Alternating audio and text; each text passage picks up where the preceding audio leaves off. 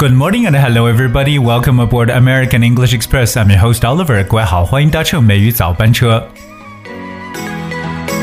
现在已经到了八月的下旬了，我们这个暑假出游的小朋友呢，基本上是要回来了，那要收一收心。那今天呢，Oliver 跟大家来看一下一个刚刚出炉的一个报告，来了解一下到底我们的暑期什么样地方的人出来旅游比较多，那么大家选择的目的地又是哪里呢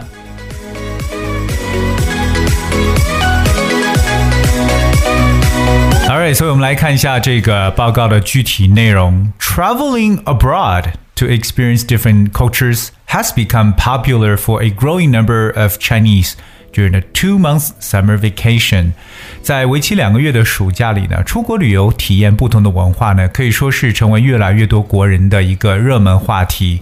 我们所说到这个出国旅行呢，就叫做 traveling abroad，也可以叫做 traveling overseas。这都是出国旅行的一些说法，不同的这个表述。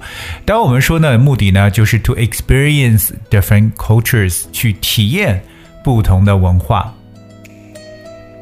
The growth has been most obvious in the country's third and the fourth tier cities, especially in the north, with an increase of at least 50% in the number of outbound tourists from there.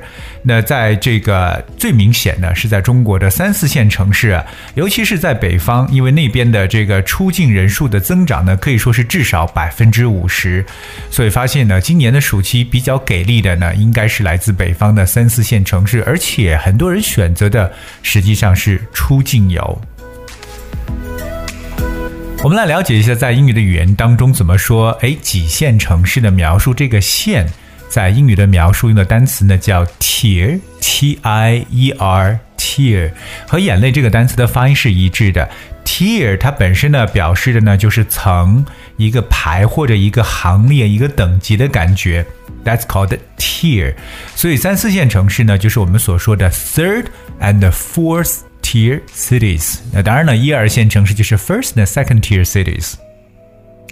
那比如给大家再给一个例子，呃，一个三层的一个结婚蛋糕呢，我们就可以说 a wedding cake with three tiers。tier 表示层，还有一个跟它其实非常相似表达的单词叫 layer，that's L A Y E R，layer 也来表示层的一层意思。 我们刚跟大家去讲到了，说暑期当中呢，很多国人选择的是出国旅行。出国旅行除了刚刚所讲讲过的这个 travel overseas or travel abroad，有一个非常正式的表达，就是出境游，我们叫做 outbound travel。outbound，that's O U T B O U N D。Outbound 其实核心词 bound b o u n d 它本身表示的就是驶往哪里、去往哪里的意思。So outbound 就是往外走。那我们说到这个出境游客呢，就可以叫 outbound tourist。那反过来，入境游客就叫 inbound tourist。所以我们刚刚学会了这个单词，各位要记住，就是所说的这个出境的或向外驶去的这个形容词 outbound means traveling from a place rather than arriving in it，向外走。比如说，我们再给大家多举两个例子。那出港的这个航班或出港的这个乘客呢，都可以叫 outbound flights or outbound passengers。 我们继续来看一下这篇报道。The young generation loves amusement parks, galleries, and other places where they can experience local culture rather than just shopping.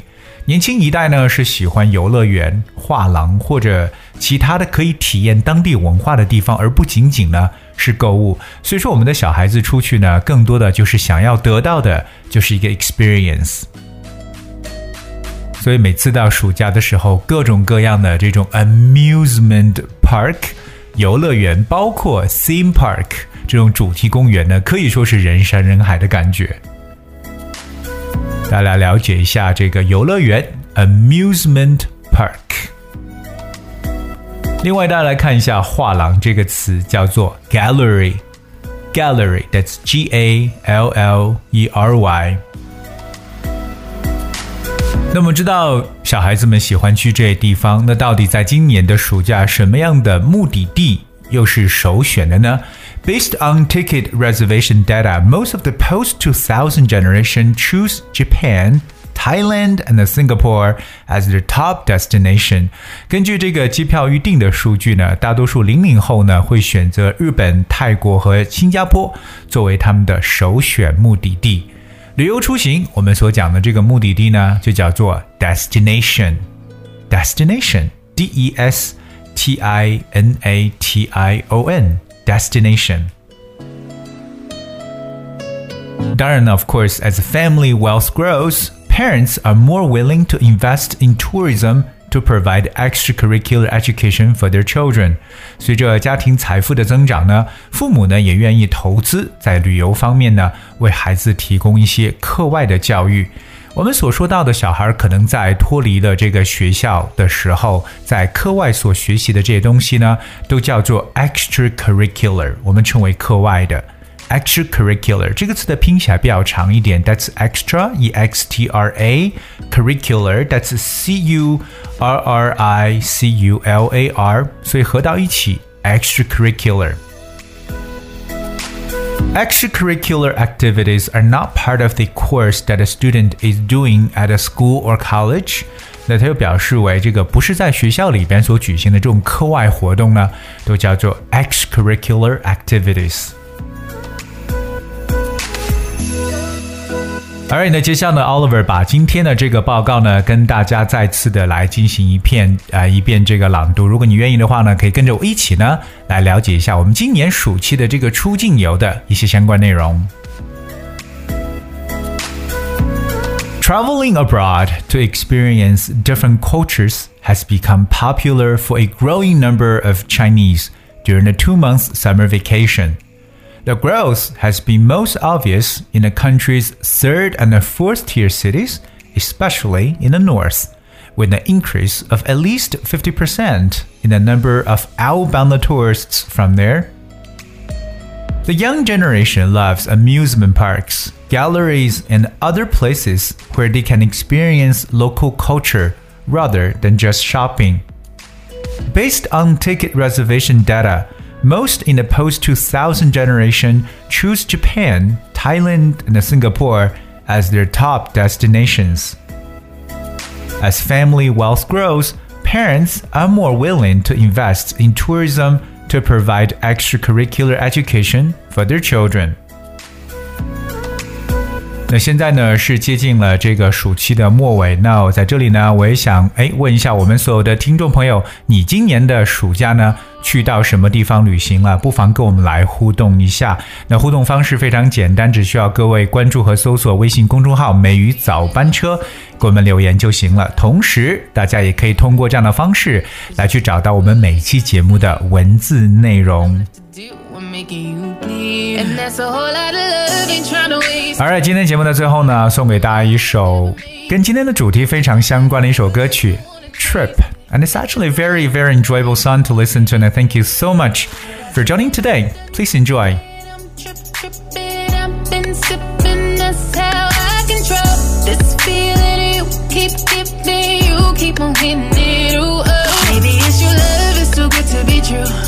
Baby boy, your love got me tripping on you. You know your love is big enough, make me trip up on you.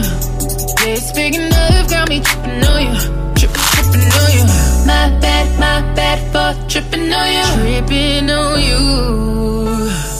My bad, my bad for tripping on you. Tripping on you. Boy, you know me cool when I. But I act a fool when I don't get it. And I'm steady bruising just to save this. But I tripped on your love, now I'm addicted. And that's a whole lot of love, ain't tryna waste it. Like we be running them out and never make it. That's just too bitter for words, don't wanna taste it. That's just too bitter for words, don't wanna face it. But I think that I'm done tripping, I'm trip tripping. I've been sipping, that's how I control this feeling on hitting it. Ooh, oh. Maybe it's your love, it's too good to be true. Baby boy, your love got me tripping on you. You know your love is big enough, made me trip on you. Yeah, it's big enough, got me tripping on you. Trip, tripping on you. My bad, my bad for tripping on you. Tripping on you. My bad, my bad for tripping on you.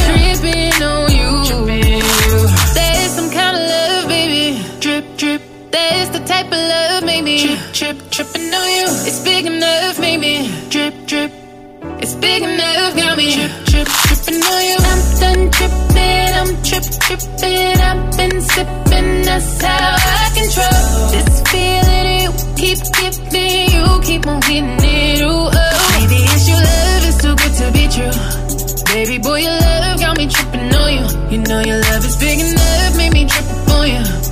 Yeah, it's big enough, got me tripping on you, tripping, tripping on you. My bad, my bad, my bad.